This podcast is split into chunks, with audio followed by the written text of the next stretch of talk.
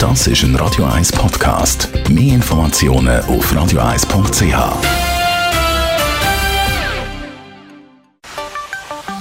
Der Finanzratgeber auf Radio 1 wird Ihnen präsentiert von der UBS. Und bei mir ist der Stefan Stotz von der UBS. Äh, die Corona-Krise hat ja bestimmt auch bei Unternehmen die ganze Budgetierung durcheinander gebracht und es ist sicher für viele finanziell jetzt äh, problematisch. Wie siehst du das? Ja, das war natürlich brutal, gewesen, oder? Das hat äh, ein paar Firmen verwünscht ähm, von 0 auf 100, oder? Das ist wie wenn man in eine Wand reinfährt. ähm, ja, wenn das Geschäft zu ist, dann mache ich keinen Umsatz mehr. Ähm, wenn ich äh, Anlässe organisiere oder Gäste bewirte, dann kann ich keinen Umsatz mehr machen.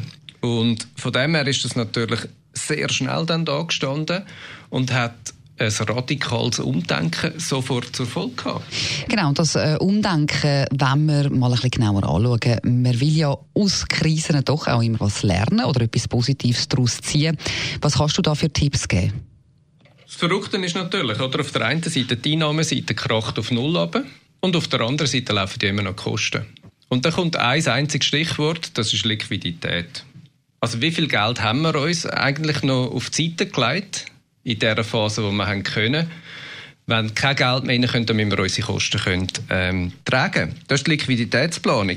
Und bei der Liquiditätsplanung ist es natürlich so wie mit allem, wenn jeden Monat ein bisschen gleich viel reinkommt und an den gleichen Ort geht, dann gewöhnt man sich ein bisschen daran, und plant sauber für sie und dann rechnet man halt nicht mit so einer Pandemiekrise. Und ein Tipp dort ist sicher, dass man äh, auch immer ein bisschen in Szenarien denkt sich ein bisschen, ja, einer Diskussion hingibt, vielleicht in der Geschäftsleitung mit Leuten, wo man das Gefühl hat, die haben das Verständnis vom Geschäft. Was bedeutet denn das? In der aktuellen Krise ist natürlich die Diskussion sicher, was passiert jetzt mit diesen ganzen Lockerungsmaßnahmen? Mhm. Wann kann ich wieder in den Verkauf gehen? Mit wie viel kann ich in den Verkauf gehen? Was bedeutet das eigentlich für meinen, meinen Kundenstamm? Oder kommen die gleichen noch? Ähm, wie schnell kriege ich das wieder rauf? Und das macht natürlich dann einen, einen grossen Unterschied in der Art und Weise, wie man jetzt Planung macht in den nächsten Monaten. Ja, zum Glück kann man ja allenfalls auch noch Rechnungen stellen, aber auch beim äh, Debitorenmanagement muss man sich etwas einfallen lassen, weil äh, ja, es sind ja eigentlich alle in der Krise. Ja, es ist natürlich, wenn ich Sachen verkauft habe gegen Rechnung und die Rechnungen müssen jetzt noch gezahlt werden, dann ist ja oft so jetzt gerade, dass bei einer Firma die, die müssen die Rechnung zahlen, genau das gleiche Problem auch haben. Das heißt, die wollen auch nicht unbedingt irgendwo jetzt möglichst schnell ihr Geld rausnehmen. Und das haben wir ja an verschiedenen Orten beobachtet. Leute, die jetzt sehr diszipliniert eigentlich geschaut haben, dass sie Zahlungsfristen einhalten, dass das Geld fließt und was vielleicht in anderen Branchen dann passiert, wenn das Geld nicht mehr fließt. Und wenn dann das natürlich nicht mehr reinkommt, also für Sachen, die ich in der Vergangenheit schon quasi eine Leistung gebracht habe als Unternehmen, und das Geld nicht mehr bekommt, mit dem hat man natürlich die Krise signifikant verschärft. Der nächste Schritt ist, die andere Sicht zu nehmen, das ist das Kreditorenmanagement. Ähm, nämlich, wenn ich jemandem Geld schulde. Das ist ja einfach die andere Seite.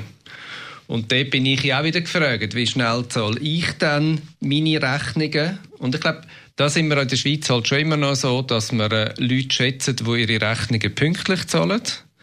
Ähm, oder mindestens anrufen, wenn sie ihre Rechnungen mhm. nicht pünktlich zahlen, so dass wir eben auch Berechenbarkeit haben, eben auf die Liquidität, so dass man gemeinsam kann Lösungen finden kann. Jetzt, von meiner Rolle her muss ich sagen, ich habe ganz viele tolle Beispiele gesehen. Ähm, wo Leute eben in dieser Abhängigkeit, was sprich in einer Wertschöpfungskette aneinander hängen und sich Geld schuldet, eigentlich sehr gute Lösungen gefunden haben, jetzt in dieser tiefsten Krise. Ich glaube, da kann man heute gut darauf blicken, irgendwie wirklich pragmatische Lösungen gefunden haben, wie man sich gegenseitig kann helfen kann. Merci vielmals, Stefan Stotz von der UBS, für die Einschätzungen.